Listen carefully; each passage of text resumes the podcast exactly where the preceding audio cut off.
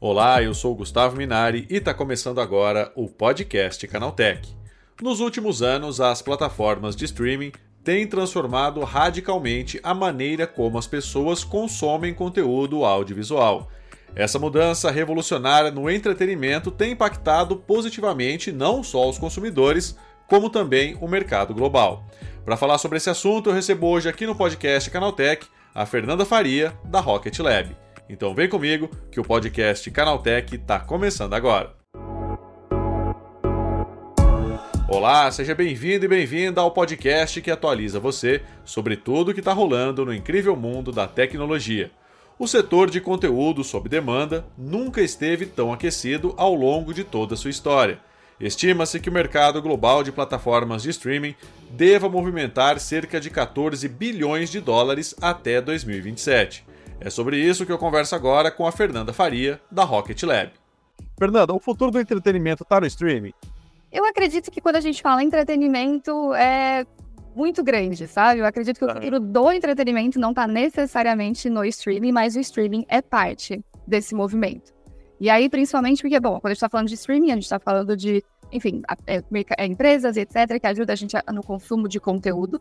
É, e aqui, obviamente, pode falar tanto de conteúdo como vídeo, etc., quanto música, mas aí também tem outros tipos de conteúdo que podem estar dentro desse, dentro desse movimento. Até a gente vai falar de coisas é, físicas, digamos, digamos assim, teatro, exposições é, e coisas do tipo que não necessariamente ainda estão dentro desse, desse espectro, mas que, enfim, tem um, um baita, um baita impacto dentro do nosso consumo é, como pessoa hoje em dia. Então, faz parte de, não acredito que seja o futuro. Ô, Fernando, agora diz uma coisa, né? Nessa pesquisa que vocês fizeram, os números, eles são promissores para esse setor de streaming?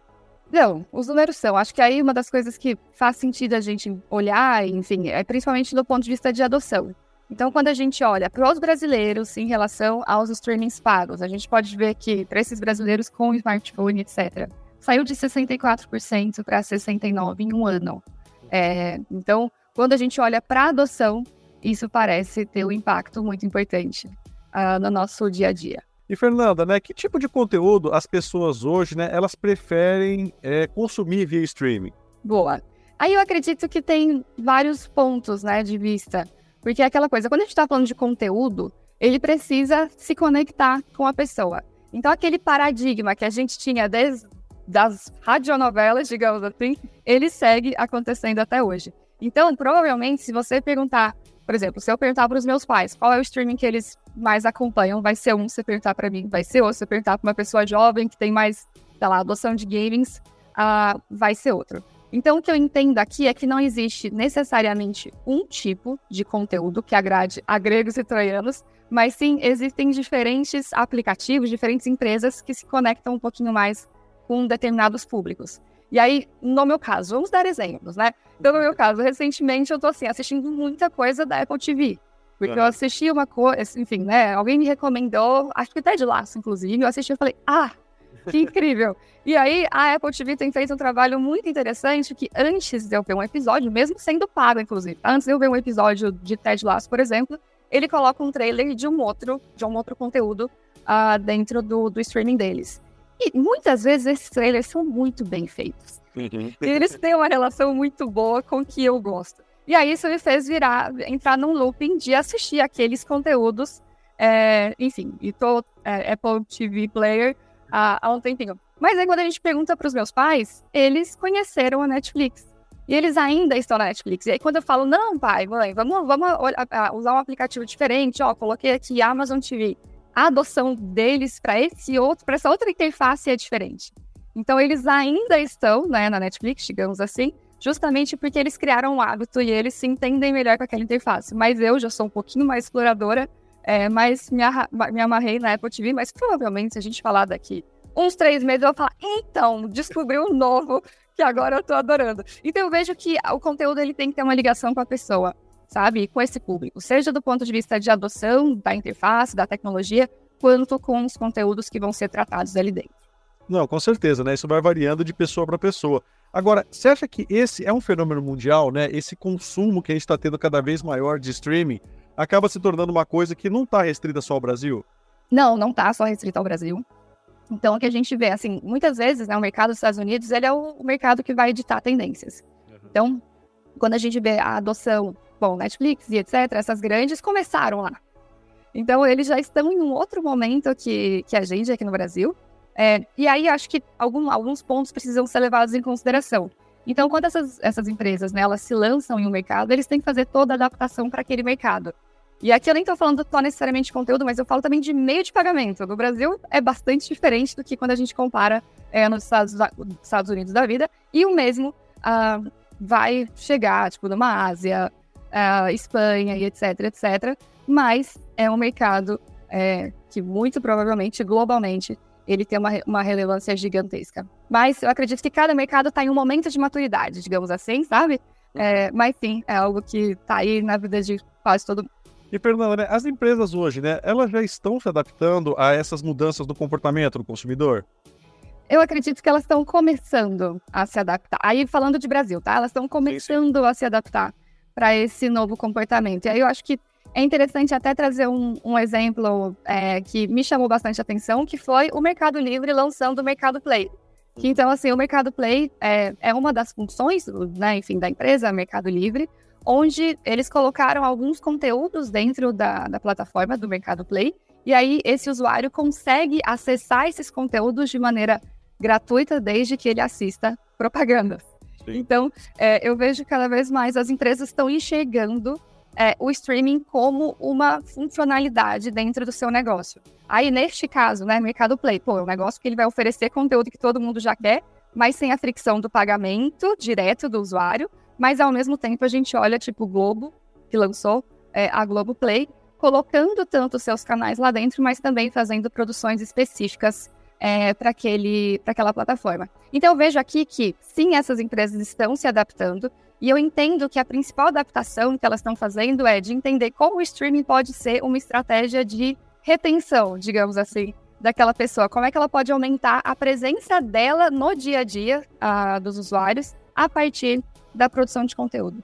E Fernanda, como a gente tem bastante é, players aí no mercado né, de streaming, é, eu acho que uma das grandes preocupações atualmente é com a qualidade do que é transmitido, né? Sim, exatamente. Aí é até uma discussão, assim, vocês aí estiverem escutando, estiverem é, é acessando esse conteúdo aqui que a gente está produzindo, acho que é um ótimo, um ótimo assunto para levar para a mesa de bar e debater.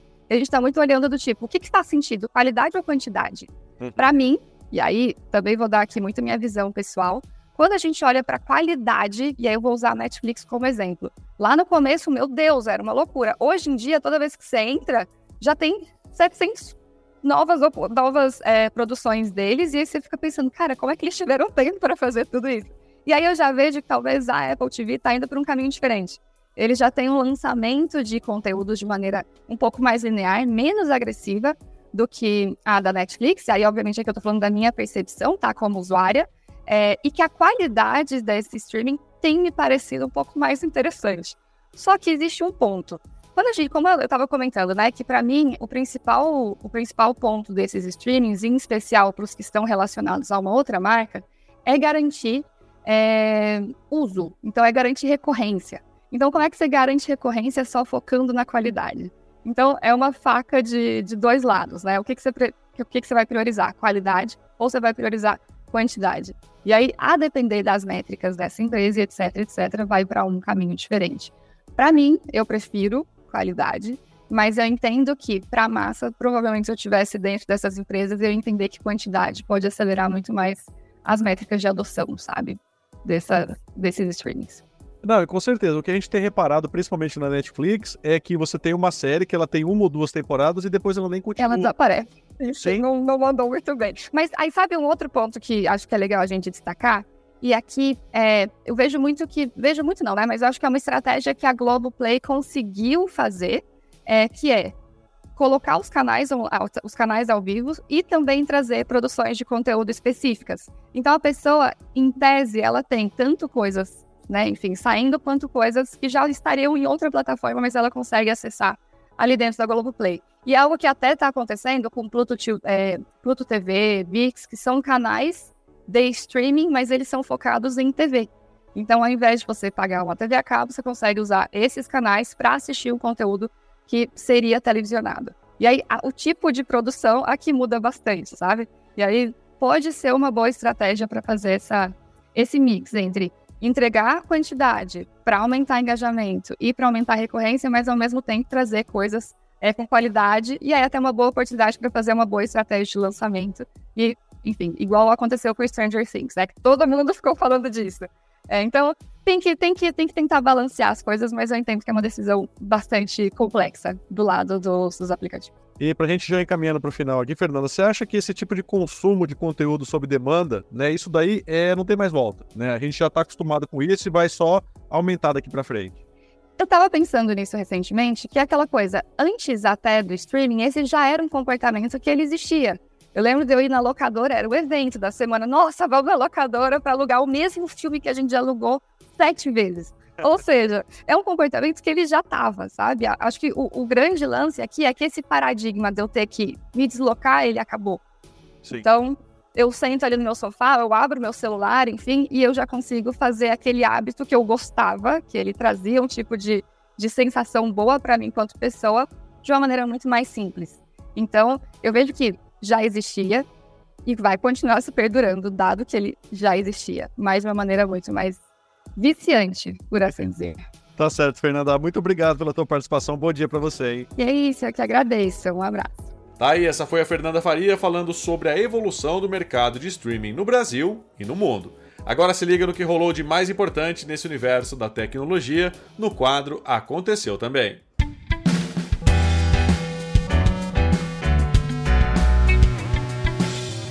Chegou a hora de ficar antenado nos principais assuntos do dia para quem curte inovação e tecnologia. O WhatsApp, enfim, tem uma versão dedicada ao iPad. Ainda não se trata de uma edição estável do mensageiro, mas sim de um beta. Na versão do Zap do Test Flight, o programa de testes do ecossistema da maçã é compatível tanto com iPhones quanto com os tablets da Apple. Ainda não foi revelado quando o mensageiro estreia sua versão estável para iPad, portanto, até o momento, apenas quem participa do beta no iPhone consegue instalar a versão dedicada do mensageiro. A Apple deve realizar mais uma apresentação nesse ano, trazendo novidades relacionadas aos Mac. Em sua newsletter Power On, Mark Gurman do Bloomberg revelou que a Apple deve atualizar uma série de acessórios para trocar os seus conectores. Ao invés do Lightning, eles devem ganhar USB tipo C. Aparentemente, os primeiros deles devem ser o Magic Mouse, Magic Trackpad e Magic Keyboard, que atualmente são carregados via Lightning. O Microsoft Paint vai ganhar suporte para edição de imagens em camadas no Windows 11. A função que já existe no Photoshop, Canva e outros editores mais avançados pode facilitar muito a vida dos usuários e ampliar possibilidades de criação no software. As camadas ajudam a segmentar a edição de um arquivo e editar cada componente da montagem individualmente. É possível separar textos, ícones e fotos na mesma tela de pintura, com opções para reordenar, duplicar e remover cada elemento. O setor de carros elétricos registrou uma marca histórica nos Estados Unidos. Segundo os últimos relatórios publicados pela consultoria Experian, as vendas entre janeiro e julho de 2023 foram 67% maiores que nos primeiros sete meses de 2022. O número representa 7,2% do total de carros vendidos no país, contra 4,9% no mesmo período do ano anterior, com direito a recorde estabelecido em julho. O mês em questão registrou 109.335 novos emplacamentos de carros 100% elétricos e se tornou o primeiro da história a quebrar a barreira dos 100 mil. A mais recente versão de testes do WhatsApp ampliou ainda mais o limite de usuários presentes em uma única chamada de grupo. A partir da atualização, quando estiver disponível, será possível iniciar uma ligação com até 32 pessoas presentes, o dobro do que é permitido hoje na edição do mensageiro disponível nos celulares. Você pode até estranhar a notícia, pois já é possível fazer isso no WhatsApp, mas com um detalhe. Ainda que as chamadas tenham sim suporte para 32 participantes, até o momento só é possível iniciar uma ligação com no máximo 15 usuários. Os outros precisam ser adicionados depois, mas com esse novo update, essa limitação será resolvida de uma vez por todas.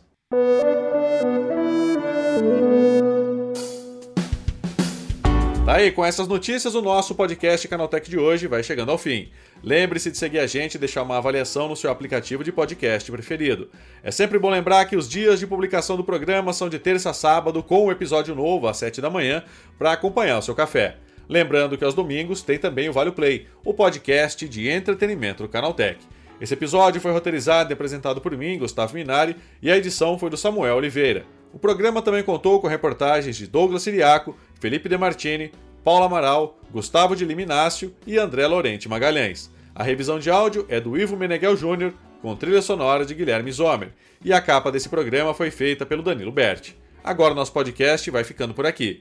A gente volta amanhã com mais notícias do universo da tecnologia para você começar bem o seu dia. Até lá, tchau, tchau!